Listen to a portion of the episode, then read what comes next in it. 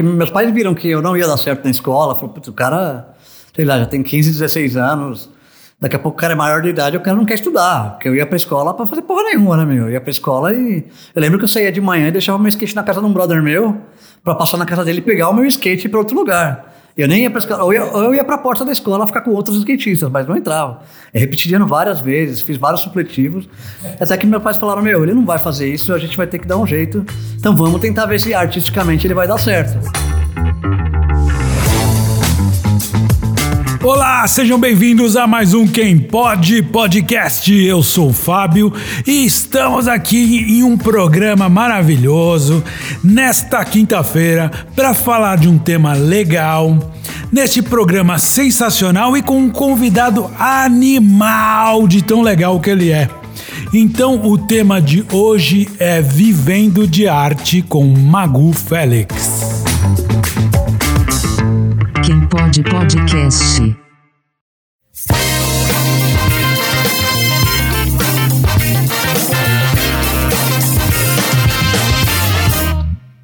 Muito bem, hoje aqui comigo, um cara mais do que especial que eu conheci na pandemia, virtualmente através de um amigo, mas é um cara que eu admiro demais, porque assim, ele é muito mais do que um artista, ele é um artista, mas não tem como categorizar a arte dele. Então, sem mais delongas, com a gente, Magu Félix! Opa, opa. Que legal de ter você aqui, cara. Muito obrigado. É, fazia tempo que a gente estava pensando em fazer isso. A pandemia não deixou a gente gravar junto, mas chegou o momento, Magu. Pois é, chegou, né? Demora, mas chega. Cara, demais, demais. Tô feliz que você tá aqui. Legal, obrigado. Uma honra pra mim também. Muito legal, valeu. Pra, mais pra mim do que pra você, viu? Porque esse programa Mequetrefe aqui, Magu, ele é um programa que a gente começou numa brincadeira, mas a ideia realmente é trazer um conteúdo de qualidade. E você, com certeza, é isso. Pra falar de arte, cara, vou começar te perguntando quando é que você começou com a arte ou a arte entrou em você? Como é que tudo começa? Pois é, né, cara? É uma pergunta sempre eu fico meio perdido de como categorizar quando eu comecei, né? Eu acho eu, eu, eu sempre falo o óbvio que eu comecei quando eu era criança, porque eu acho que toda criança, quando começa a se expressar, antes dela aprender a falar, ela começa a desenhar, né? Acho que toda criança se, se, se, se, se comunica através da, do desenho, da pintura, do dedo ali, com o lápis. E comigo não foi diferente, né? Acho que a diferença para mim foi quando eu fui entendendo que aquilo ali era o que me, me chamava atenção. E eu fui me reconhecendo ali como, como- não como artista, mas como um ser pensante através das imagens, né? Você colocava através, sei lá, do papel, ou, ou seja, qual meio que você fazia, algo do Magu ali? É, então, eu, eu, eu me identificava muito com, com, com cores e traços, né? Eu, eu via um desenho animado, eu queria entender por que, que aquilo ali era desenho é, que se movia, né? Eu que desenhava no papel e via na televisão as coisas se moverem, aquilo me, me deixava alucinado. E a partir dali eu fui conhecendo outras coisas, as capas dos discos, as, as tampas de camiseta. Então tudo isso foi me trazendo para um universo ali que eu me encontrei. E em um determinado momento, eu não sei nem se eu cheguei a falar, se eu falei, é isso. É. Foi naturalmente para mim, eu fui conduzido pela arte, né? Eu não decidi virar um artista. Eu acho que a arte, na verdade, ela estava em mim ali, ela foi só se manifestando e, E aos poucos, conforme você foi amadurecendo, provavelmente, né? Porque é o que você falou lá, quando criança a gente vai ter em contato em algum momento com guache, com lápis de cor, e nem toda criança tem habilidade, mas você sentiu que aquilo era o teu universo, então. Exatamente, eu acho que a habilidade né, unida à, à vontade de, de querer fazer parte daquilo foi o estopim ali para eu, em determinado momento, me, me encontrar já fazendo aquilo, né? Que doida. Você sabe assim que eu, quando era pequeno, eu, eu gostava muito de desenho. Uma vez eu ganhei no Natal, pra mim era o Papai Noel, né? Ele me deu um carrinho. Quando eu cheguei em casa, minha mãe, o que, que o Papai Noel te deu? Eu falei, um jogo de canetinha. Falei, não, Papai Noel não, tinha, não te deu isso, não. Falei, não, na verdade ele me deu um carrinho, mas eu troquei com meu amigo. Minha mãe tinha pagado uma grana pra, pra ter o carrinho, eu fui lá e troquei pela Muito canetinha, porque eu já, já gostava. Eu até hoje, cara, eu vou te falar que eu sou super fã de papelaria. Putz, Ah, eu hoje. também, é. É demais, Eu né? tenho tesão em canetas, É, papel. cores, papéis, É, texturas. tu- tudo que dá pra de alguma forma marcar algo, né? Eu comecei desse jeito, né? Eu me lembro que quando eu era criança, eu, eu, era o considerado o esquisito da escola e da turma, né? Eu sempre fui isso.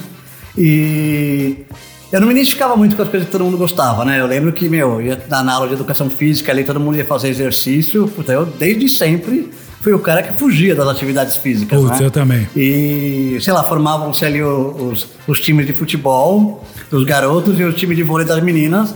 E ninguém me escolhia. Você E- não era o atleta da é, escola. É, não era, e na verdade eu nem queria fazer parte daquilo. Então, É. na verdade, eu, eu agradecia que eu não fazia parte, porque eu queria ficar no canto da quadra, pegando pedaços de tijolos ali e desenhando no chão, sabe? Então, eu desde aquela época ali, eu já, eu já não me encontrava na, na- naquele contexto grupo é, das pessoas comuns, né? Mas me diz uma coisa, tinha mais pessoas que eram igual a você ou você era o único? Cara, é, não querendo me julgar um cara especial por isso, porque não tem nada de especial de ser excluído das Seu coisas. esquisito, né? É, mas eu era o único, cara, porque. Cara, imagina ali nos anos 80, ali no começo dos anos 80, todo mundo ali fascinado pela TV, pelos programas da Xuxa, sei lá. E eu ficava esperando dar o sábado pra ver os programas do Raul Gil, pra ver os caras das bandas tocarem lá, sabe? E olha que eu era, eu era isso porque a música me trazia mu- muito. a- me reme- era, era- também era muito visual nos anos 80, as Sim. roupas dos caras do rock, né? O Titãs, o próprio Kid Vinil, que pra mim é o meu maior mentor. Eu falo que ele foi o cara que me guiou durante muitos anos pra ser o esquisito que eu era, sabe? Você chegou a conhecer o Kid? Conheci, a gente Cara. virou amigo durante os anos. Putz, que e- demais. E não tão amigo, tão próximo, mas eu tinha uma amizade de encontrar com ele assim e, e ter boas conversas. Ele sempre me dava boas aulas, né? Olha que legal. E, e foi se- sempre assim, né? Eu queria ser, eu achava que de vinil tudo super estranho com aquelas roupas e eu queria ser igual. É, porque eu, assim, eu me lembro o New Wave, ele veio com, com uma pegada muito disso, que tinha uma pegada do rock, e quando ele fez aquela música Eu Sou Boy. Exatamente, é. lembra? Era, era muito louco, as pessoas não entendiam, na É, verdade. então, porque o meu primeiro contato com essa coisa transgressora que o rock tinha foi a TV, né? É. Eu não, não, não aprendi a gostar de rock pelo rádio, né? Porque eu era muito criança, meus pais ali eram evangélicos, então era muito, muito vetado tudo. né? Caramba, você era de um lar evangélico. Era evangélico e, e- Era filho com um demônio no corpo, né? Pois é, cara, eu sempre fui o estranhão ali da família. Eu sou uma família de, de cinco irmãos, eu sou caçula. É. Então existe já, já essa superproteção em não me deixar Sim. eu fazer coisa errada, mas, meu, eu acho que as coisas, a ordem natural das coisas é não proíbe porque é pior. É, né? exatamente. E eu morava num bairro na Vila Carolina, que é o berço do punk, né, no Brasil, né? E então eu vi ali de um lado da, da- do bairro é, os skatistas ali, super transgressores, coloridões, com puta visual, e do outro lado do bairro os punks, né? Então eu via o. Também o- coloridos, né? Eu via, eu via, eu via os, os caras do Inocentes, né? O Clemente, o João Gordo e várias outras pessoas. E aquilo ali, eu era criança, eu. É muito louco como a identificação, quando você se identifica com o outro e se encontra ali, é, ali pra, é pra ali que você vai. Pelo menos comigo foi assim, né? Então eu nunca curti as coisas que as pessoas comuns escutavam, né?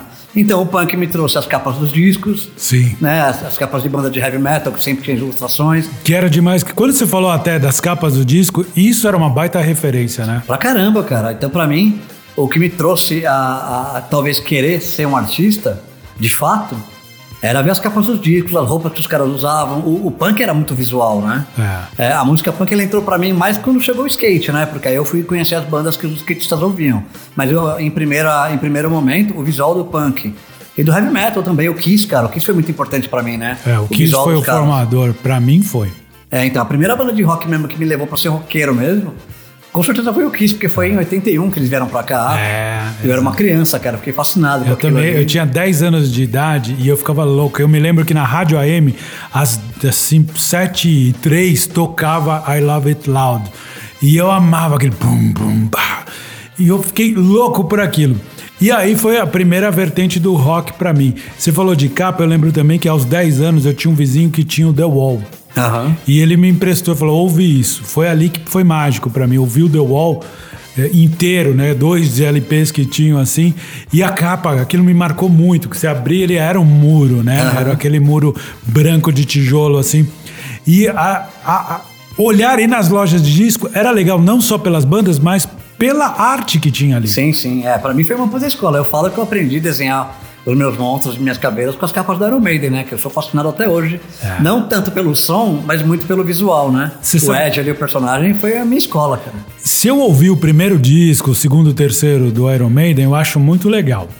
Mas eu achei que pra mim ficou chato, cara. Ficou a mesma coisa ao longo do tempo. Ah, não, pra mim também. Eu era um cara que eu gostava muito e depois de uns anos eu parei de escutar. Mas ah, o Derek Riggs, que é o ilustrador das capas ali, é um, pra mim um mentor, assim, da, da, da- coisa de desenhar coisas de rock, né? Ah, que legal. Mas assim, isso, essa tua formação foi quando você começou, né, Magu? Em que momento que, não sei se isso com a maturidade ou não, mas em que momento que você falou assim, cara, isso é uma profissão, isso não é só uma paixão? Porque começou como uma paixão. Aham. Que momento você falou que teve essa, essa virada pra você falar, pô, isso aqui pode ser o meu ganha-pão, minha profissão? É, então, eu, eu como tinha essa coisa, tipo, que eu decidi que eu ia ser artista pra sempre, eu aos poucos fui descobrindo que. e percebendo que eu ia precisar viver de alguma forma, né? de- de- de- disso, porque eu era um cara que eu era, tipo, pessimamente ó, aluno, então eu era um cara que não sabia fazer tabuada, não sabia conjugar verbo, não sabia porra nenhuma. Eu falei, mas o que eu vou fazer da minha vida? Mas em educação artística você tirava boas Ah, notas. não, eu comecei, acho que minha primeira coisa empreendedora de ganhar dinheiro, na verdade, retrocedendo e pensando nisso, acho que foi vem- fazendo capas de, de, de trabalhos escolares para os amigos e cobrar por isso. É, eu cheguei a fazer isso muitas vezes, de cobrar, porque os caras sabiam que ali era, meu, tem, tem, tem que apresentar uma capa bonita. E eu lembro que minha professora de educação artística falou, meu, ele tá ganhando dinheiro vendendo os bagulhos dos moleques, fazendo desenho pros moleques. Então, acho que a primeira vez que eu ganhei dinheiro foi com isso. Foi um Mas o- empreendedor e transgre- transgressor também. Transgressor, é. E lá na frente, é, sei lá, eu comecei, quando eu comprei meu primeiro aerógrafo, por, por- por- por conta de uma oficina de, de customização de moto perto da minha casa, que me fascinou muito porque eu via que o aerógrafo ele dava resultados parecidos com as capas dos discos. É. E porque nos anos 80 era muito usado em, em capas de disco e tal. Foi ali que eu encontrei minha vontade de, de, de, de- de pintar com aquela técnica. Porém, eu nunca fui um cara que gostava de moto nem de carro, tanto que até hoje eu não dirijo. Eu já pintei dezenas de carros de corridas e milhares de capacetes e nunca subi numa moto para pilotar. Que interessante. Mas o que me interessava é sempre o visual da coisa, né? Então eu comprei um aerógrafo ali, eu lembro que eu comprei meu primeiro aerógrafo em 92, eu só fui usar ele em 93 porque só minha mãe só tinha dinheiro para comprar o, o compressor, ela me deu o compressor um ano depois. Olha só. E, e foi ali que começou, mas eu não, eu não comecei a trabalhar propriamente dito com isso. Acho que no ano seguinte, ali 94 para 95, é, que eu comecei a trabalhar de fato. Mas o que me levou a querer trabalhar com isso foi que eu andava de skate no começo dos anos 90, finalzinho dos anos 80. Eu quebrei minha perna e fiquei muito parado. E eu vi que eu também, além de ser um péssimo aluno na escola, eu era um péssimo skatista. Eu era um cara que eu tenho um amor e um carinho muito grande até hoje pelo skate, que foi, foi, foi meu alicerce ali para trabalhar com arte, mas eu era um péssimo atleta em si, né? É. Eu fazia, eu era ruim em fazer manobra, mas eu gostava de fazer. Mas que legal você falar de atleta, né? Porque naquela época o, o skatista era um vagabundo, né? Era vagabundo, é. Hoje é um atleta. É, não, na minha época meus pais lutaram pra eu não ser um skatista porque era coisa de drogado, de delinquente e tal. E quando eu quebrei minha perna, minha mãe confirmou isso. Falou, tá vendo tá não é- vendo? não leva a nada? Que ela quebrou a perna e, se fudeu. Aí ficou um ano parado. E foi ali que eu decidi que eu precisava fazer alguma coisa. Puta, eu já não ia estudar direito mais, porque eu falei, meu, é agora que eu não quero estudar mais, foda-se. Quebrei minha perna agora, eu sou punk mesmo. E falei, meu, fudeu, e agora? E eu comecei a desenhar muito, que era a única coisa que eu tinha pra fazer deitado numa cama durante um ano. E o contato com todo esse mundo seria através do desenho. Exatamente, das revistas que meus irmãos traziam pra mim ali. Na TV não tinha muita coisa, eu jogava videogame e via minhas revistas de skate. E quando eu me recuperei ali, eu comecei a desenhar com o intuito de desenhar pra skate, que era um, um grande sonho meu, porque eu pirava nos desenhos dos shapes, das camisetas. E foi ali que eu fui me encontrando ali. Paralelamente, eu, eu ainda fiquei pintando as coisas com aerógrafo e tal. Mas eu tinha o sonho de ser um artista de skate, já que eu não era um skatista, né? Sim. Então uma eu, referência visual do visual, skate. é. Já que eu não sei andar em cima do skate a ponto de talvez virar um atleta, um cara com patrocínio, competir e tal, eu poderia vestir aqueles skatistas com a minha arte, né? E foi ali que eu encontrei um, um grande amigo meu, que é um fotógrafo de skate, o Hélio Greco, que estava fazendo uma foto de um catálogo de uma marca de skate nova. E os caras queriam uma identidade nova que não era re- repetitiva com outros artistas que faziam na época, né? Porque naquela época existia muita coisa de piratear coisa gringa Sim. e só reproduzir na- na- na- nas paradas brasileiras, né? E eu caí de paraquedas numa marca ali que estava começando. Então eu fiz desde o primeiro logotipo da marca, como toda a primeira programação ali de roupa. Que E foi legal. ali que deu o estopim, que foi em 95. Que marca que era? Era uma marca que chamava New Skate. Olha que legal. Aí depois dela eu acabei, tipo, indo para várias marcas. Eu acho que ao todo, sei lá, se eu for contar todos esses essas dezenas de anos aí, eu devo ter feito para mais de 50 marcas de skate, né? Então eu fiz muita marca mesmo. E que você falou uma coisa bem interessante, que era bem isso mesmo. No Brasil, o que que acontece? Tudo é... O importar era muito difícil, né? Era o sonho de qualquer... Em qualquer... No surf, por exemplo, Aham. né? A OP, Ocean Pacific, era o sonho da galera. E aí vinha pra cá, pro Brasil, eles faziam marcas copiando tudo, Sim, né? sim. Tudo. Aí eu me lembro que tinha um OM, que era Oceano Mediterrâneo. Ah, né? tinha, tinha Aí eu falei, não era um mar, na verdade, né? A pessoa tirava o sarro. E era tudo, tinha tuinha, começou a- o mundo do, do surf ficava ali atrás do shopping Ibirapuera. Sim. E era tudo cópia, é o que você falou. É, não, no skate também. Santa Cruz, é, Sims, várias marcas que acabaram vindo pro Brasil depois de alguma forma, ou legalizaram o nome ali. Mas todas, todas eram, eram, eram cópias, né? Eu vi até num documentário sobre skate e tal que. Acho que o Tony Hawk veio pro Brasil uma vez nos anos 80 e ele viu um- uma prancha de surf escrito Tony Hawk. Ele falou: Meu, mas não- a gente não faz prancha de surf. e então no Brasil ele é realmente uma, uma várzea, né? Nos anos 80 ali. É. Pegava uma revista, copiava o desenho e estampava nas camisetas, né? É muito louco isso, porque realmente era uma terra sem, sem dono. Agora não, agora já é uma coisa. Mas aí teve a oportunidade para você realmente ingressar com a tua arte, com o teu estilo, com tudo. Foi aí que você abriu realmente a porta do artista. Sim, sim. Como, como profissão, quero dizer. Sim, como profissão e como, como estudo também, porque meus pais viram que eu não ia dar certo na escola, falaram, putz, o cara, sei lá, já tem 15, 16 anos, daqui a pouco o cara é maior de idade, o cara não quer estudar, porque eu ia pra escola pra fazer porra nenhuma, né, meu? Eu ia pra escola e... Eu lembro que eu saía de manhã e deixava meu skate na casa de um brother meu, pra passar na casa dele e pegar o meu skate e pra outro lugar. Sim, eu nem ia pra pra escola, escola eu ia, eu ia pra porta da escola ficar com outros skatistas, mas não entrava. Eu repetindo várias vezes, fiz vários supletivos. até que meus pais falaram: Meu, ele não vai fazer isso, a gente vai ter que dar um jeito. Então vamos tentar ver se artisticamente ele vai dar certo. Vamos ver se ele ganha dinheiro pelo menos. É, e me colocou no- no- na Escola Pan-Americana de Arte. E eu estudei lá durante uns anos, hum, já paralelo com essa coisa de vender os desenhos para skate e tal. E mesmo na Pan-Americana de Arte eu também era um transgressor, porque. Pô, tem uma escola, assim, né, entre aspas, careta. Eles te ensinam técnicas e tudo então, mais, mas isso é que eu ia te careta. perguntar. E não é, não é muito engomadinho pra quem é um... Então, era totalmente engomadinho, né, cara? Você ia lá e tinha que sentar e fazer trabalho de observação, sei lá, de nu artístico. Pra mim aquilo não me interessava, eu não queria desenhar as pessoas como elas são, eu queria inventar minhas próprias pessoas. Sim, que legal. Sabe? Então é. Então no- o primeiro ano foi bem chato, assim, mas me, me, me deu muita base de, de, de técnica, né? Mas no segundo ano ali, que já era publicidade, ilustração, os próprios professores falavam, cara, ele não. Não, não tem que seguir o que ele quer aqui, porque a regra dele é outra, né, meu? Exatamente. Fala, porra, nós temos um artista aqui, não estamos querendo formar um cara. Não, Exatamente. é formado. Eu lembro que o meu professor lá, o Mário Casali, que era de publicidade, ele me chamava de Barba, porque era na época do grunge ali, eu tinha meu cavanhacão e tal. E ele falava, cara, o Barba, ele nem tem que seguir. Ele falava, mas não, não precisa seguir é, o currículo. Ele falava assim, ah, a gente vai fazer uma ilustração pra capa de, sei lá, de um, de um jornal.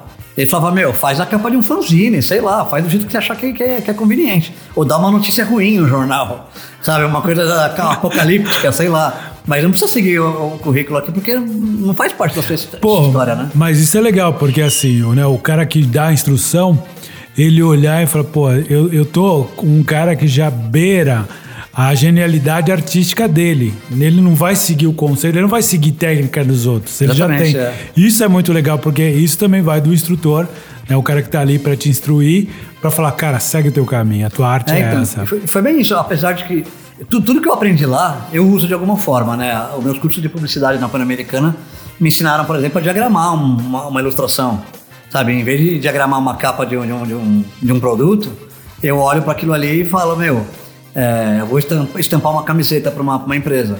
Eu sei como diagramar de uma maneira que eu penso como uma- uma- um caderno publicitário. Então, eu- de alguma forma, eu, eu uso o que eu aprendi lá. Sim. Eu não uso da maneira que... É. Talvez, talvez o caminho final não é o mesmo, né? O pensamento, talvez, de, de montar uma peça publicitária seja o mesmo, só que da, da É. minha, da minha maneira, né? Porque você estudou o que é a estrutura, mas não para desenvolver uma arte. Aham. A arte você já tinha, era na sua, só ia aplicar ao meio que se, que se destina, por exemplo, a publicidade, né? É, Não exatamente, é. Não é tudo que você vai poder fazer como arte e falar, ah, isso vai virar um produto vendável. né? Aham.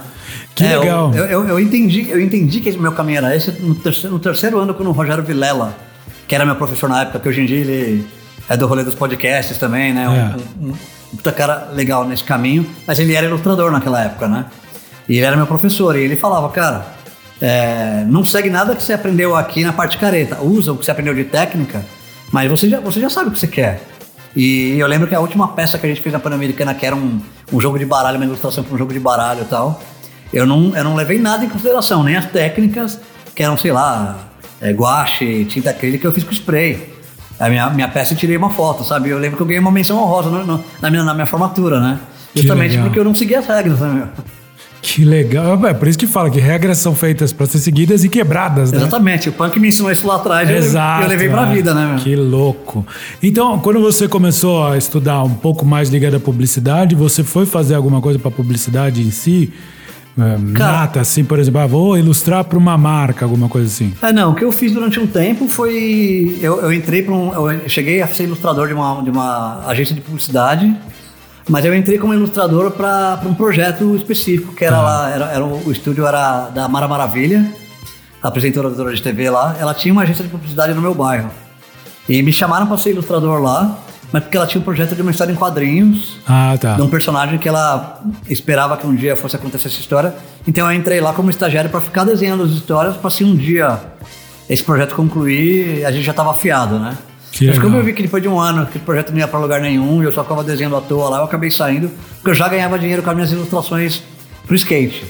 E eu tinha essa coisa, eu não queria desenhar para grandes corporações, não queria desenhar para coisas é, comerciais. O meu lance era ser o underground, que foi onde eu me, me fiz, né? Então eu queria desenhar para banda, eu queria desenhar para skate, é, queria fazer grafite. É, naquela época eu conheci o grafite ali em 96, 97. Aí eu conheci o Gêmeos, conheci o Espeto. Essa galera me abraçou ali. Ah, que legal. E ali eu me encontrei, falei, meu, meu lugar é, é, é nessa coisa subterrânea, é o underground, é o skate, é o grafite, é a tatuagem, virei amigo de vários tatuadores. Eu, eu ia tanto no, no estúdio da Tatu lá que os caras me pagavam pra ficar lá, porque os caras falavam, meu, ele vem todo dia. Então, meu, ele, ele já sabe atender os clientes, ele sabe dar preço nas Dá tatuagens. uma grana pro cara aí porque ele já tá trabalhando aqui sem ganhar. E eu fiquei anos lá, cara. O Paulão, que é um grande amigo meu que trabalhava na época lá, ele falava: Meu, o Magu vem todo dia, cara. Ele vai começar a ganhar salário toda sexta-feira. E eu gastava o salário lá mesmo, porque a Tatuí tinha um bar embaixo, então a gente ficava lá. É. Então, é- esse, esse rolê subterrâneo do underground, da música, do rock, do punk, foi onde eu me encontrei na minha profissão, né? Minha profissão, ela é, é- é artística, mas ela não é tão comercialmente artística, né? Hoje em dia eu faço outras coisas para publicidade, mas eu tento colocar um pouco dessa minha carga é, underground no que eu faço. Que né? legal. Por exemplo, você tem alguma coisa que você pode citar pra gente? E- De publicidade que você colocou Ah, a tua cara, carga eu, eu- artística? cara, eu já fiz pra, pra MTV, pra Coca-Cola, pra, pra Fiat, Que legal. Sabe, já, já pintei ao vivo no Fashion Week, já pintei no Salão do Automóvel. E tudo colocando co- co- coisas que são no meu estilo, né? Eu, eu não, nunca fui aquela coisa tipo, meu, você faz esse trabalho aqui pra gente pintar. Eu, não- eu sempre fui contra a coisa de reproduzir Tá. trabalho dos outros, né? Que é o que se faz muito na aerografia, por exemplo. De, vai pintar um capacete, o cara traz o desenho e fala, eu quero fazer isso no capacete. Isso eu não faço até hoje. Eu falo, cara, eu posso usar essa ideia, mas eu vou dar a minha interpretação, né? Que isso é legal. Isso é arte pra mim. Então é, é- essa, é, é por onde eu brigo ali. Pô, a Coca-Cola que é um trabalho meu, eu vou fazer. Mas é, é fazer o que eu faço. é- eu sempre falo que as pessoas que compram um trabalho meu, seja comercialmente ou seja artisticamente, elas levam um pedaço da minha essência ali, né? Sim. De alguma forma eu tô vendendo a minha vivência, né? E também, se não fosse pra isso, Mago, bastava você pegar qualquer ilustrador que copia um trabalho e faz ali. Fala, Exatamente, é. E eu faço isso às vezes e falo, ó, tem um cara muito bom, cheio de técnica, ótimo, pra reproduzir isso. Porque na minha mão, nem que eu queira, eu nunca fui um cara bom de reproduzir. Eu sempre fui um cara de olhar e me inspirar em algo e tentar fazer do meu jeito. Ah, ainda bem, né? É, então mesmo você fala, pô, pega aqui um Pato Donald de desenho. Eu vou desenhar um Pato Donald freak, cara. Não vou desenhar o Pato Donald como ele é, porque pra, pra fazer como ele é, você pode simplesmente copiar, né? Que legal, isso que é o bacana, né? Você transformar alguma coisa com a tua visão. Agora sim, é... como que a pessoa faz pra viver de arte, Mago? Hoje. Cara, eu costumo falar que a gente sobrevive de arte, né? Ainda mais quando a gente está falando de um, de, um, de, um, de um cenário mais alternativo, como é o que eu atuo ali, né? Essa coisa mais rock and roll, mais, mais street.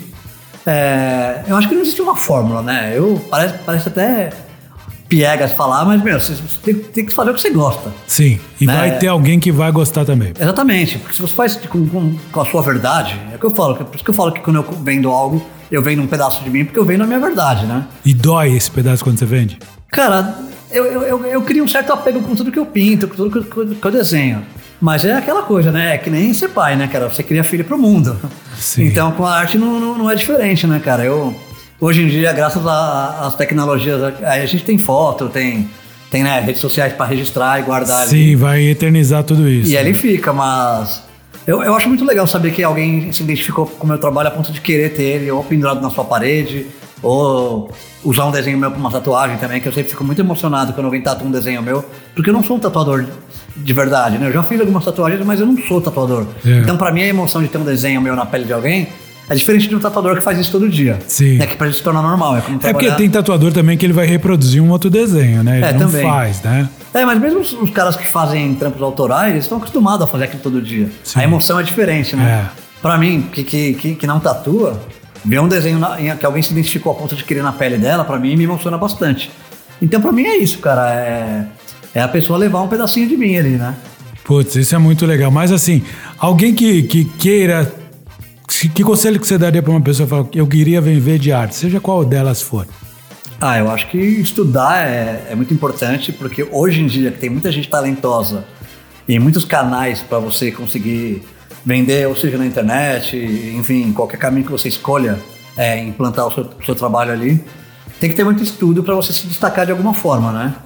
Ou seja, com uma melhor técnica, ou seja, com uma melhor ideia.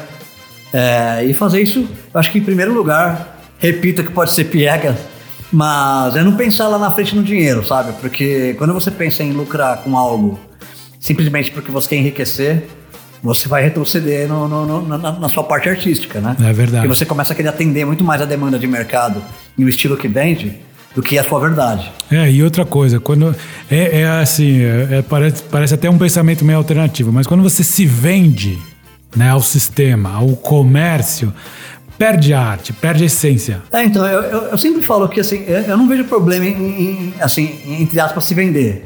Eu vejo Não, o não problema, tem problema. É, o que eu vejo o problema é a pessoa se moldar aquilo e deixar a sua essência de lado, né? Tipo, "Pô, meu, eu tenho um trabalho autoral muito legal, é, tem uma, uma expressão muito minha ali, mas eu não vou fazer isso porque eu prefiro fazer aquela coisa pasteurizada porque aquilo dá dinheiro.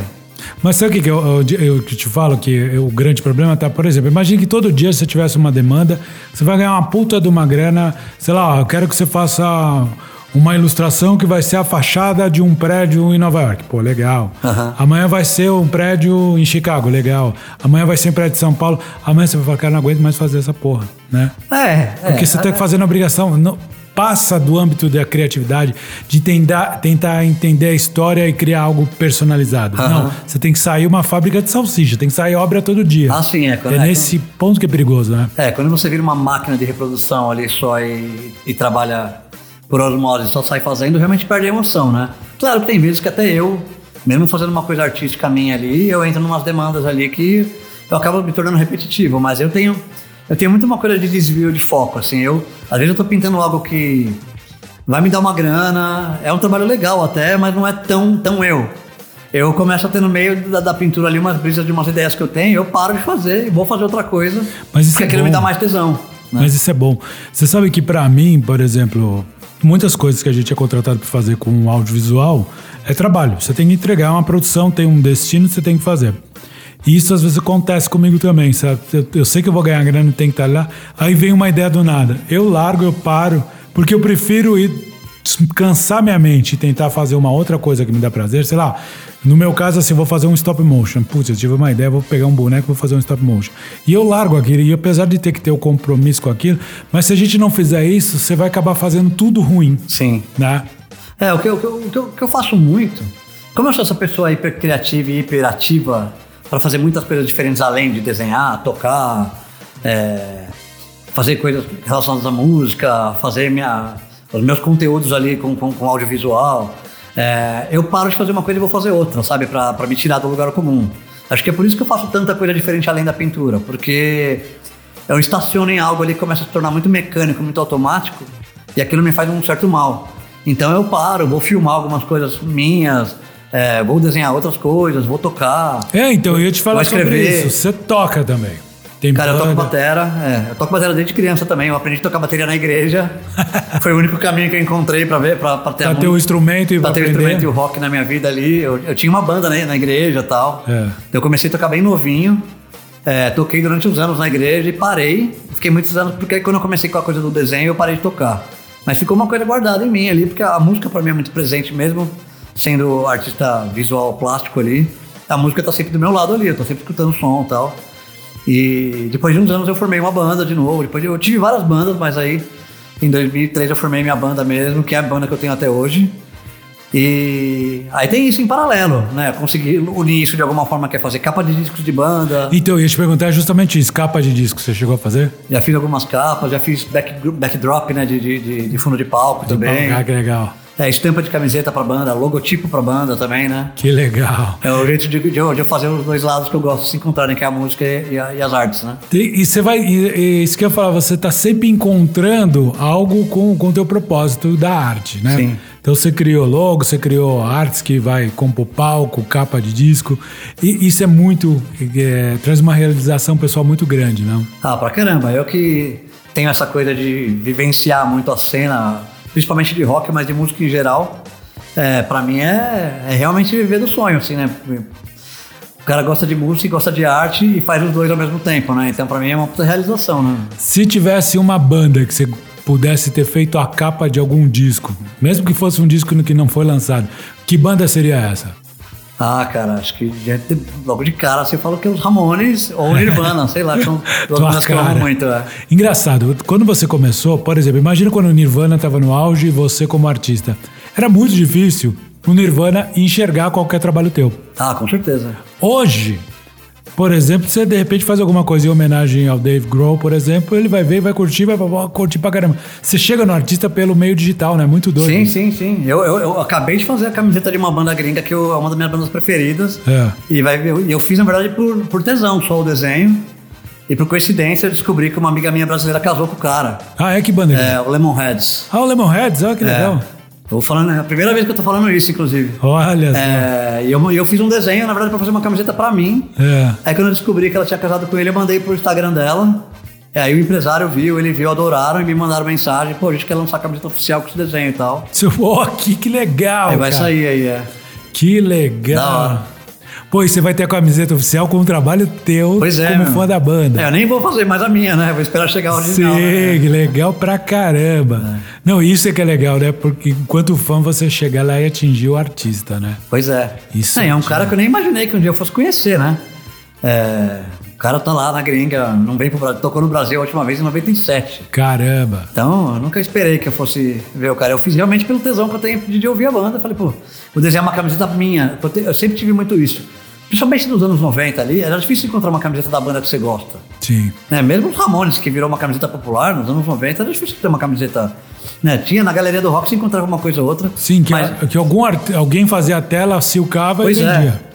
E como eu tive muito sempre essa coisa de escutar umas bandas muito, muito indie, eu não ia encontrar na galeria do rock essas camisetas. Então eu sempre fiz minhas próprias camisetas, né? Que legal. E eu faço isso até hoje. Tem bandas que eu escuto que você não vai encontrar na galeria, né? Então Sim. eu faço. A do Lemonheads foi um desses casos. Eu fiz uma ali, aí quis fazer uma própria minha para não copiar o- o- a- as que já existiam para ter uma exclusiva minha.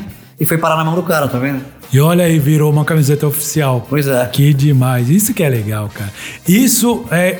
Não tem preço, é impagável, porque é uma satisfação de chegar lá e você foi homenagear e acabou sendo homenageado Pois também, é, né? verdade, Isso é. é. muito louco, cara. Muito legal.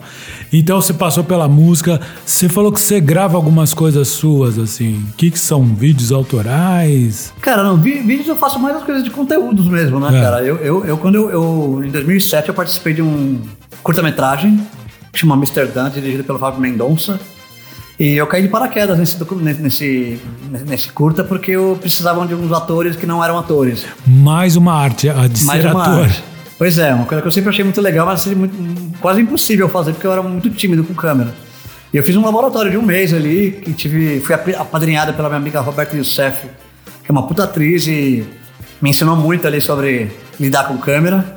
E depois que eu fiz isso, eu fiquei meio fascinado pela coisa. Eu até pensei em fazer realmente um curso de teatro e tal, mas não acabei com essas minhas multifunções. Falei, meu, calma. Que doido, você queria ser ator mesmo. Até pensei, pô, vou escrever uma história, vou dirigir, sei lá. Pois é, eu tenho várias ideias de roteiro na minha cabeça que eu É. gostaria de fazer. É. Mas eu acho que isso me ajudou muito a lidar com câmera, né? Porque hoje em dia que a gente tem muita necessidade de fazer conteúdo por câmera e tal, né? Com filme.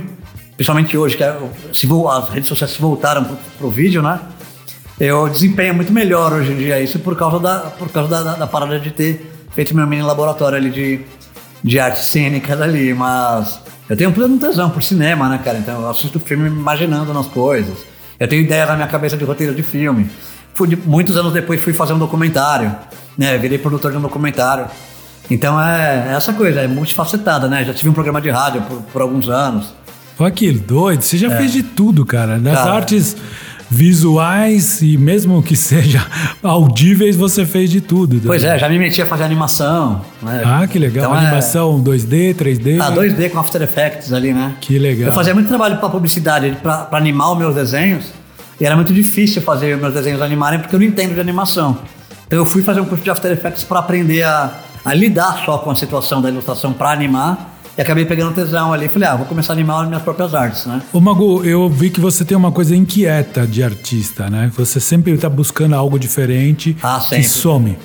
Sempre, eu até acho que é um problema meu, porque perde um pouco o foco. porque Eu quero fazer de tudo que eu vejo que me fascina, eu quero saber pelo menos aprender a fazer um pouquinho, né? Tá, mas aí acontece com você uma coisa assim, eu tenho muito disso, eu acho que isso é um defeito. Por exemplo, sei lá, eu vejo toy art, falo, puta, eu queria fazer. Então eu compro um curso de como fazer uns bonecos de toy art. Aí eu começo a fazer, não sai do jeito que você não vai fazer de primeira Aham. super bem. Ou mesmo, às vezes que eu faço curso de desenho, falo, puta, ficou uma droga isso. E aí eu perco o encantamento, eu vejo que eu vou muito na empolgação. Isso acontece um pouco com você ou você vai sempre até o final e fala, putz, cheguei lá e fiz? É, não, acho que o meu problema, cara, é. Eu, meu, as plataformas de cursos online aí, cara, se você ver o meu login lá, deve ter uns 50 cursos, cara. Eu na doméstica sozinho, então. É, então, é meu doméstico é lá, eu ainda divido com uma amiga minha que ela agora juntou com o meu. Vixe, a gente tem mais de 100 cursos lá. Dois loucos que ficam comprando, vê que é baratinho e vai comprando, né? É muito baratinho. e não usa. Aí, mas eu, eu tenho, eu, tenho, eu tenho muito problema de. Não sei se é pela minha hiperatividade artística, eu não consigo me concentrar e ficar muito tempo estudando a mesma coisa. Tá. Então talvez seja por isso que não me leva pra frente pra fazer algo, porque eu vejo ali que vai demandar muito tempo pra eu realmente ficar bom de fato naquilo. Então eu vou largando, mas aquilo de alguma forma me ajuda em alguma coisa da minha atividade principal. Mas- Às vezes eu aprendo uma coisa sobre boneco de toy art, que eu não faço boneco, mas talvez a iluminação que aquela, aquela coisa 3D me mostra me leva pro meu desenho 2D, sabe? Sim. Que aí eu começo a perceber volumes que eu não percebia antes. Então de alguma forma me ajuda. Isso é legal, porque é uma grande verdade. Eu também, eu penso assim, eu não quero virar um expert em tudo. Mas de tudo eu quero saber um pouco para saber o quanto isso pode somar em um trabalho. Então, por Exatamente. exemplo, Eu, gosto de, de entender sobre assuntos, mas não preciso ser um expert neles, né? Eu acho que eu sou uma pessoa muito curiosa, né? Então acho que isso já me basta, sabe? Saber um pouquinho, um pouquinho do- de, de coisas, não- de tudo, mas de tudo que me interessa, né? e a, e a nova era digital? O que, que você está achando da arte nessa era digital? Cara, eu gosto, né, meu? Eu sou suspeito porque eu era um cara que lá nos anos 90, quando eu fazia Pan-Americana, eu lembro que entrou na, na- na- na- no último curso do último ano, entrou o lance da computação gráfica e eu fui contra, né? Eu lembro que a Pan-Americana era o primeiro lugar no Brasil que tinha Macs, né? É. E eu falei, foda-se, eu não vou usar essas bosta não, né, meu? E lutei ali, não fiz o curso de Eu computação sou gráfica. punk. Cara, era, era, era, era, era, pra fazer ilustração no Photoshop e no Illustrator. Era freehand na época, não era nem Illustrator. Freehand, é verdade. E diagramação de página com PageMaker, essas coisas. Eu falei, Não. não quero, não quero, não vou fazer. E fiquei anos nessa coisa de, tipo, meu, não, não, nunca vou me ceder ao digital. Até que chegou, sei lá, não me lembro exatamente o ano, que eu fiquei fascinado pelas ilustrações digitais. Comprei um tablet da Wacom ali, falei, meu, vou aprender. E hoje em dia sou ao contrário, eu mal pego num lápis para desenhar no papel. Olha que engraçado. Eu tenho um amigo, um grande artista plástico também, o Gilberto Miadaira. O Mia ilustra tudo, várias técnicas, sei lá, pode usar nanquim, guache, o que for, depois ele digitaliza e vai para livros, coisas assim. E uma vez ele foi chamado para ilustrar um livro sobre o Lampião e Maria Bonita. Ele falou: "Não vou ilustrar". Ele pegou madeira balsa e ou folhas de, de revestimento bem fininhas e ele fez os bonecos com aquela madeira e depois foi fotografado. Eu, eu fiquei encantado com a genialidade dele, porque ele queria algo diferente, né? E ele, foi ele que me mostrou o Photoshop, é o que faz. Eu, o básico do Photoshop, eu falei, cara, eu preciso aprender isso, para fotografia, né? E assim, eu acho legal quando a pessoa estende a nova, nova tecnologia, nova coisa para trazer. Porque independente de estar na tablet, é a tua arte. Ah, Se não, der um é. lápis, um pincel ou uma tablet na sua mão, É, então eu acho que não- o problema da tecnologia é, é, é como você administra ela, né, cara? Eu uso meu tablet minhas ferramentas digitais, É, como, como, como uma, uma técnica, né? Assim como um pincel é um pincel digital, né? Eu imaginei, sabe o que agora, Magu? O homem das cavernas que pegava um carvão, fazia o desenho, o outro pegou, amarrou um, um conjuntinho de pelo e foi lá e fez um pincel. Aquilo era tecnologia. Pois é, exatamente. é, acho que é a ordem natural das coisas, né? É. Eu, mesmo quando eu vou planejar uma pintura numa tela, eu passo pelo tablet antes e desenho tudo lá. Planejo as cores, planejo. É. Posso apagar, montar, desmontar, é, mudar o tamanho. Então eu, eu sou suspeito porque eu adoro a, a união da tecnologia com a arte, né? Mas ah, em algum momento, se você olhava assim e falava, pá, você tem na mão o desenho que você fez no lápis, ou que seja, que você fez no aerógrafo, alguma coisa, a coisa física, te dava em algum momento a sensação que aquilo era muito mais arte do que fazer no digital e não existir efetivamente no mundo físico, ele está no mundo digital? É, então, eu acho que não tenho muito, porque eu, eu, eu sempre separei isso. Eu ainda continuo pintando telas com a mão, né? Pintando coisas com aerografia, principalmente. Em paralelo, eu faço digital, né? Então, eu, eu consigo, é, acho que andar pela, pelas, pelas duas estradas ali sem me perder, né? É, mas conheço gente que nunca mais pegou num- num- num- numa tinta física aí, nunca mais pintou. E conheço pessoas que nunca pintaram. E são baita artistas gráficos, né? Então, eu acho que tem espaço para todo mundo. É, né? exato, exatamente. É. E tem alguma coisa pra você que você te incomoda, você fala, isso pra mim não é arte. Existe? Cara, é difícil julgar isso porque cada um tem a sua, o seu filtro ali e, e cada um tem a sua experiência e cada um tem seu valor, né? Mas sabe o É. que acontece, Mago? Por exemplo, uma vez eu vi uma tela que uma atriz pornô pintou, que ela não pintou. Ela introduziu a tinta dentro dela Ah, eu vi isso. e ela puf, na tela. Eu vi, eu vi. E aí depois, e isso, é- isso é uma, a arte acho que está na forma de expressão. Vamos Aham. dizer que se alguma coisa cabe no âmbito da arte. Cabe, mas assim, sendo crítico nesse sentido, né? Coisas como a que a gente vê que acontece, por exemplo, a pessoa esqueceu um guarda-chuva num museu, numa parede branca, as pessoas fotografando achando que aquilo era arte. Aham. Porque fica naquela, ah, o que você sentiu, o que provocou em você, essa é a verdadeira arte. Não, eu discordo e eu acho que assim, você tem que ter opinião. Você também não precisa Ah, não, que claro. todo mundo dizer que é arte ou Claro. não, né? Mas tem coisas que pra mim não dá, porque assim, no mínimo tem que ter alguma habilidade, nem que seja de pensar. E se você põe a tinta na bunda e você espalhar numa tela, era melhor, eu acho que ia ser mais legal se ela fizesse igual o cachorro. Sabe o cachorro quando quer coçar a bunda que sai no tapete assim? Se ela fizesse isso com a tinta ia ser mais Pois é, legal. mas aí, se a gente for julgar desse jeito, talvez a arte dessa mina, por exemplo, seja na ideia de fazer aquilo acontecer. Eu acho e que a, a- arte dela tá na publicidade que ela fez em Exato. volta e na- na- no marketing, né? Exatamente, eu acho que a arte tá ali no, no- vai, transgredir talvez, É, exatamente. é. na reação das pessoas. Como eu vi uma outra artista plástica uma vez que ela pôs um ovo dentro dela e ela começou a expelir os ovos assim, né? Aham. Em público, nua, tal. Aí eu acho que assim, a arte não é o ovo caindo de dentro dela, é a expressão, a transgressão, tudo isso. Então assim, mas tem coisas pra mim que não dá, que não cabe. Ah, não, arte. é, não, é. Ainda mais hoje em dia que tudo vem né, ao, nosso, ao nosso encontro pela internet ali, que vem muita coisa, né? A gente tem que filtrar de alguma maneira, senão a gente fica louco, né? O Eu primeiro tweet, por exemplo, que virou NFT, pagaram uma grana quando o cara foi revender não valia 300 dólares. Puta, então, é, tem isso. É, o, o NFT é uma, é, uma, é uma discussão longa, né? Sobre o que é e o que não é arte ali, né? É. É, eu me lembrei agora de um artista que chamava, de Nova York que chamava Mark Kostabi.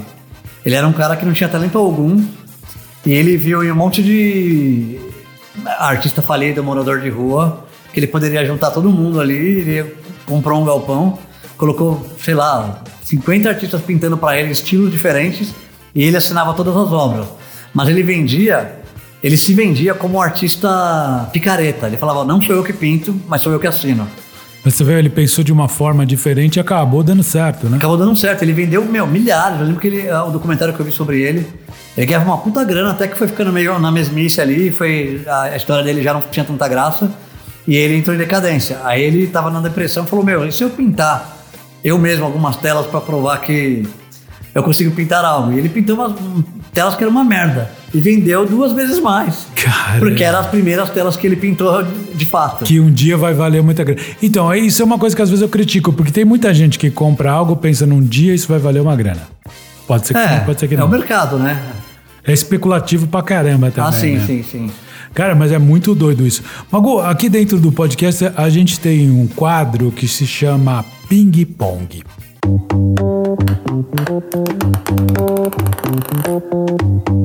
Eu vou dar um tema e você fala a primeira coisa que vier na tua cabeça. Não tem certo, não tem errado. Eu vou falar uma coisa e você vai dizer aquilo que vem primeiro vier, tá bom? Beleza. A primeira delas, qual é a sua lembrança mais antiga? Ah, acho que é a primeira capa de disco que eu vi. Que Porque foi? a minha lembrança antiga vem de acordo, de acordo com as coisas que eu, que eu, que eu vivo, né? Sim. Então me marcou muito ver a primeira capa do, do- do- do- de um disco do Kiss. qual foi, você lembra? O Creatures of the Night. É, putz, era legal, né? Ela não tinha nada demais, era uma luz azul, Era uma luz azul, é. brilharam os olhos dele. Não, mas aquela coisa malévola ali, meio demoníaca É. dele, me, me, me, me, me trazia uma sensação. Até hoje, quando eu vejo aquela capa, eu sinto uma nostalgia, uma coisa gostosa de quando a gente viveu aquilo, quando o Kiss entrou, né? Ah, sim, com certeza. Que saiu matéria falando que eles matavam pintinho, né? É, Nunca tal- vi É, nada. não, a história dos pintinhos. é. Talvez seja isso ou o clipe de, do thriller do Michael Jackson, É. que eu vi no Fantástico, que me marcou muito também. Que é, isso é fantástico. Um momento feliz. A primeira vez, a minha primeira exposição individual que meus pais tiveram presente. Que legal. Quando foi? Foi em 2000. e Não foi, na verdade, não foi minha, minha primeira individual, eles não foram, mas foi na minha, minha segunda individual, que foi a mais importante pra mim da minha carreira. E eles foi, estavam presentes. Eles estavam presentes. Porque eles são pessoas que não, não, não entendiam muito de arte, não entendiam o propósito das coisas que eu fazia. Que fizeram o, seu, o melhor deles pra tentar te Exatamente. criar e aceitaram você do jeito que você Aceitaram, é. Demorou muitos anos pra eles irem numa galeria e olhar as, as obras na parede e falar, ah, então era isso que ele queria fazer, sabe? Que eu já legal. tinha 40 anos, meu, então é. Mas que bom que você teve essa experiência, cara. Sim, sim. Muito bom. E um dia pra esquecer, Magu? É o dia que falaram que todo mundo ia ficar trancado dentro de casa porque tinha uma epidemia matando todo mundo, cara. Putz, é complicado, né? Era muito, era muito diferente, muito novo e no mau sentido, né? Ninguém sabia. Epidemia como- não, é pandemia, né? É, mas é, ninguém sabia o que que era aquilo, o medo se instaurou. Pois é, é, foi- foi- muita foi coisa. desesperador, né? Muito, muita gente morreu, é complicadíssimo, né? Um lugar no mundo, Minha casa. Legal. Eu, eu imagino que sua casa deve ser fantástica, deve ter tanta Olha, coisa o legal. Ale já foi lá, é uma loucura, cara. É. Dá pra perder boas horas ali. Então, ó, só para vocês saberem, o Ale é o Alexandre Esperandil, famoso Spy, ele que é da Paint Lab Custom, que pinta capacetes, motos, projetos especiais, que é o amigo que me apresentou o Magu. Um abraço, Ale, um abraço para você. Magu, qual é a sua comida preferida? Cara, arroz e feijão, Eu cara. pensei que você ia falar isso. Eu, eu, apesar de ter passado por um período da minha vida na pandemia que eu me enchi de lixo, eu fiquei perdido na, na, na minha alimentação, eu voltei a me alimentar direitinho depois de tudo isso e criei uma paixão pela minha dieta ali, mas arroz e feijão é uma coisa que eu nunca deixei de lado na É a base da nossa é a base, eu gosto bastante. E o que, que você não come de jeito nenhum? Beterraba. Putz, eu até como hoje, mas eu demorei acho que uns 50 anos. Não, 50 é brincadeira, mas eu, eu te entendo. Beterraba não é uma coisa. E morango, cara, eu detesto morango. É, morango não, morango. Eu não gosto de pepino, ah, não gosto nem de lembrar. Uma música. Cara, uma música. Essa aqui é uma música de. Masculino e feminino do Pepeu Gomes, cara, foi uma música que me marcou muito, porque aquilo ali também é um dos responsáveis por me levar pro rock. É. E me fazer pensar na, na coisa da diversidade e na quebra de, de tabus e preconceitos. Vou reouvir a música pra analisar agora com outro olhar. Um livro. Uh, Mate-me, por favor, que é a história do punk ali, da galera que fez toda a transgressão virar uma cultura, né? Um sonho. Ah, cara, eu acho que é um mundo deixar preconceitos e diferenças de lado e, e tentar todo mundo se entender como ser humano vivo e, e de alguma forma é igual um ao outro, né? Isso realmente é.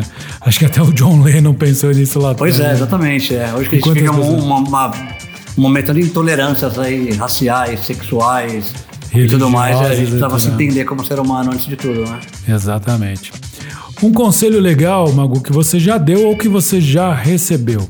Ah, eu já recebi e eu vou falar a mesma coisa para também para mim passar adiante, que é nunca desista do que você acredita, né?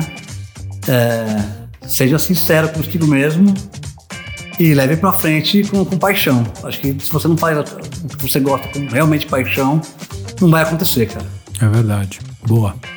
E por fim, o que Deus vai dizer quando você chegar lá no céu? Cara, finalmente nos encontramos, hein?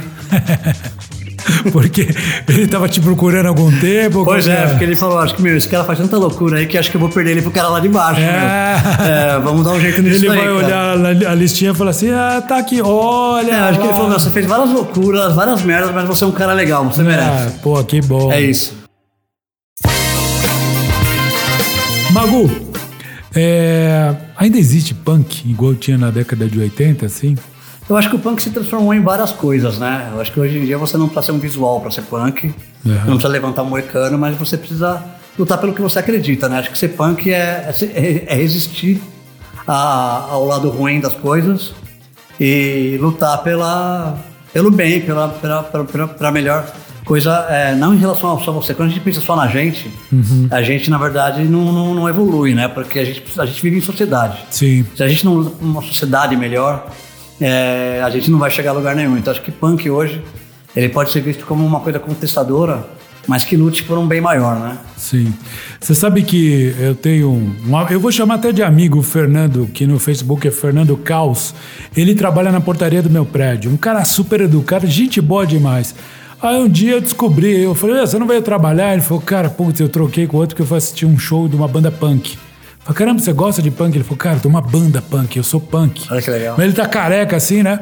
Eu falei, cara, ainda existe. Ele é lá do Grajaú, uns caras, uma banda ban- punk do, do Grajaú. E eu fiquei super surpreso, assim, porque eu falei, cara, ainda existe o punk. É o que você falou, talvez o punk não tenha mais o estereótipo do moicano, aquela figura do punk britânico que a gente imagina, né? Pois é, é. Mas o punk é o transgressor, o que vai contra o sistema. exatamente. é. E às vezes não é nem lutar contra o sistema, é usar o sistema a seu favor, às vezes, né? Sim. A gente teve aí a prova disso, que estava um governo super opressor aí, e o Brasil inteiro se uniu para derrubar isso. Isso também é ser punk.